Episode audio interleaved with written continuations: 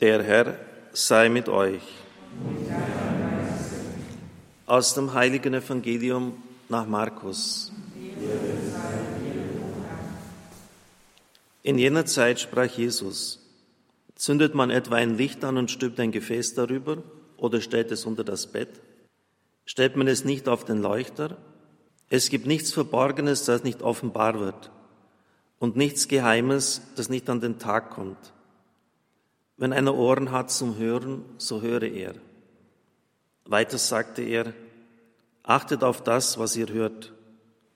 Nach dem Maß, mit dem ihr messt und zuteilt, wird euch zugeteilt werden.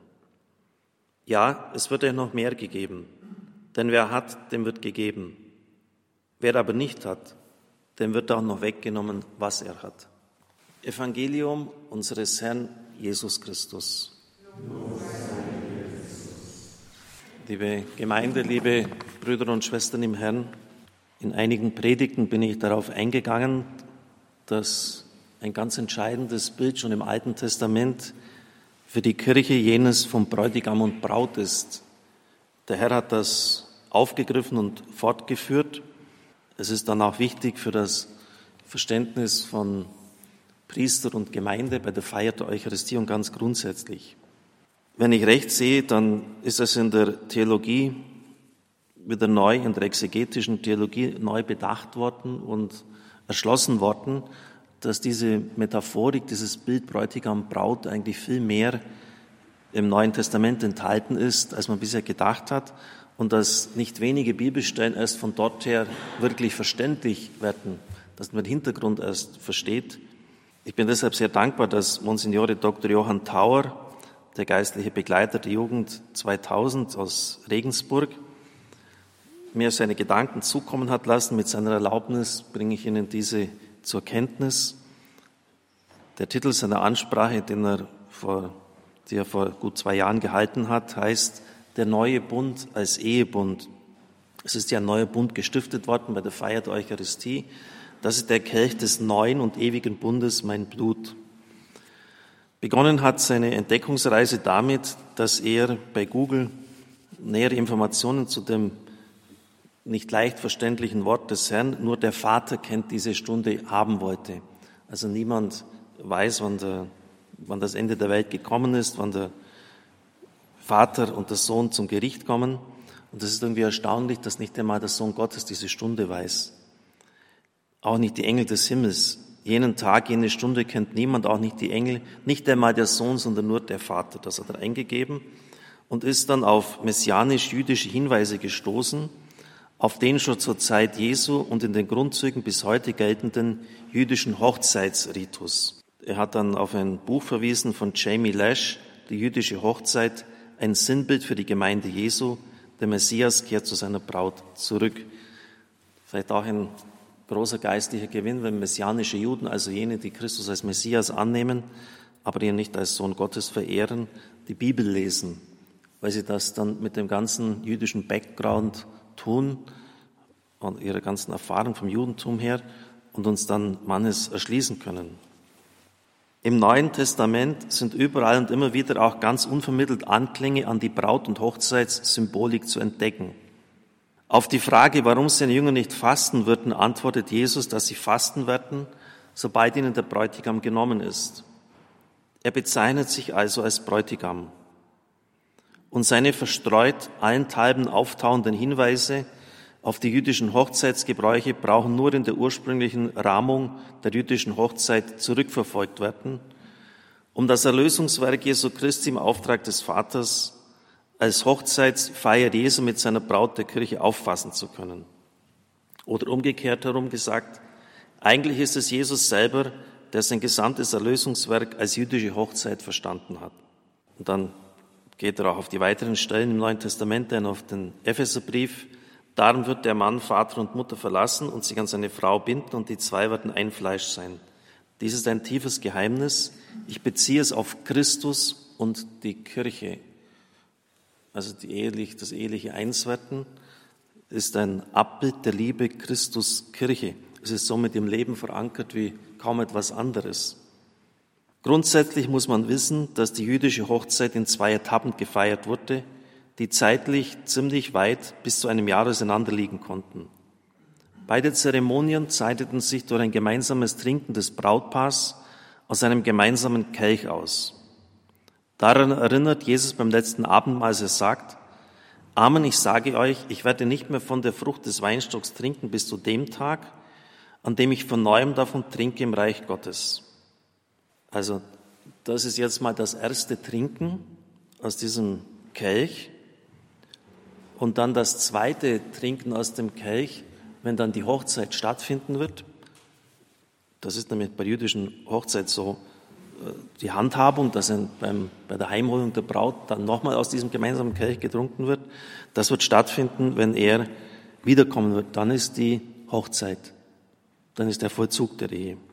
Dabei stellt im jüdischen Bereich der erste Trauungsteil bereits die rechtsverbindliche Verheiratung der beiden Brautleute dar. Auch wenn sie zu diesem Zeitpunkt noch nicht zusammenziehen und noch nicht die Ehe an sich vollzogen wird. Das hängt damit zusammen, dass die Mädchen, kaum dass sie geschlechtsreif waren, schon verheiratet worden sind. Aber man hat ja gesehen, dass da jetzt einfach noch eine gewisse Zeit verstreichen muss, bis man dann die eheliche Gemeinschaft aufnimmt. So war es ja auch bei Maria und Josef. Und in dieser Zeit dann Geschlechtsverkehr zu haben, das war ein völliges Unding. Das ging überhaupt nicht, weil man ja abwarten musste, bis dann äh, die Vereinigung, also der zweite Teil der Trauung stattgefunden hat. Er schreibt dann, Braut und Bräutigam wohnen zunächst wieder in ihren Elternhäusern, wobei der Bräutigam in seinem Elternhaus nun die Wohnung für den Einzug der Braut herrichten muss. Daran erinnert wiederum Jesus in Johannes 14, wenn er sagt, im Haus meines Vaters gibt es viele Wohnungen. Wenn es nicht so wäre, hätte ich euch dann gesagt, ich gehe, um einen Platz für euch vorzubereiten. Wenn ich gegangen bin und einen Platz für euch vorbereitet habe, komme ich wieder und werde euch zu mir holen, damit auch ihr dort seid, wo ich bin. Also ja, diese, diese Quartierbereitung ist auch von der äh, Hochzeitssymbolik und Mystik zu verstehen. Die Wiederkunft Christi am Ende der Zeit ist die Heimholung der Braut Christi, nämlich seiner Kirche. Den Zeitpunkt dafür, wie wir gesehen haben, kennt nur der Vater. Und auch das ist jetzt wieder von den jüdischen Hochzeitsbräuchen abgeleitet. Gemäß dem jüdischen Hochzeitsbrauch beschloss allein der Vater des Bräutigams, wann der Zeitpunkt für den Einzug der Braut gekommen war. Da es keine Kühlschränke gab, mussten alle Speisen und Vorräte für genau diesen Moment lieferbar und vorhanden sein. Frische Sachen konnten nicht lange gelagert werden.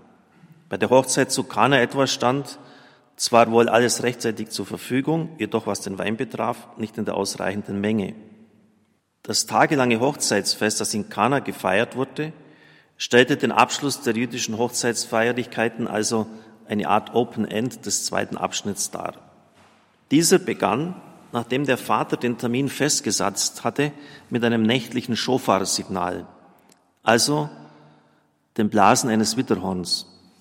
Das kommt übrigens auch vor, 1 Thessalonicher 4,16, wenn der Herr kommen wird auf den äh, Wolken des Himmels, wird die Posaune geblasen, lesen wir dort. Also auch aus dem jüdischen Hochzeitsritual verständlich. Damit setzte sich der Brautzug des Bräutigams zur Heimholung der Braut aus dem elterlichen Haus in Bewegung.